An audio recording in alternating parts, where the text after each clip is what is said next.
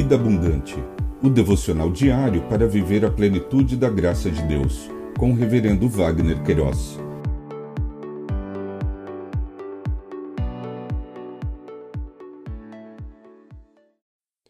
Olá!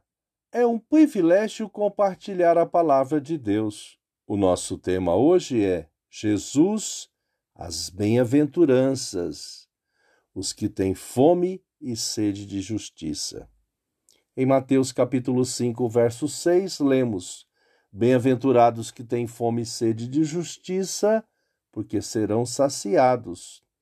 Bem-aventurança e justiça, conforme o dicionário online de português disse-o, bem-aventurança, estado de plena felicidade, condição de extremo bem-estar.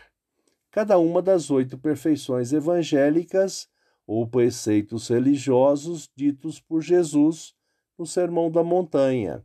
Justiça, particularidade daquilo que se encontra em correspondência, de acordo com o que é justo, modo de entender e ou de julgar aquilo que é correto.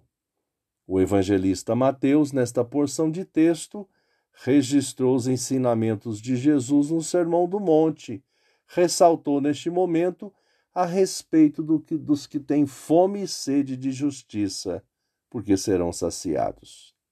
Sobre isto, Stott afirmou: os famintos e os sedentos que Deus satisfaz são aqueles que têm fome e sede de justiça. Tal fome espiritual é uma característica do povo de Deus, cuja ambição suprema não é material, mas espiritual. Os cristãos não são como os pagãos que vivem absorvidos pela busca dos bens materiais.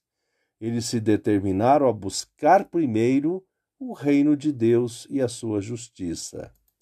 Ainda citando Stott, a justiça referida na Bíblia vai além de um relacionamento correto com Deus ou uma justiça moral de caráter e conduta. Inclui também a justiça social. Referiu-se aos ensinos dos profetas. Ressaltou: refere-se à busca pela libertação do homem da opressão, junto com a promoção dos direitos civis, da justiça nos tribunais, da integridade nos negócios e da honra no lar e nos relacionamentos familiares. E finalizou: não basta chorar o pecado cometido no passado. Precisamos também ter sede de justiça futura. Pensamento para o dia. Obrigado, Jesus, porque fomos saciados em nossa fome de sede por justiça. Deus te abençoe.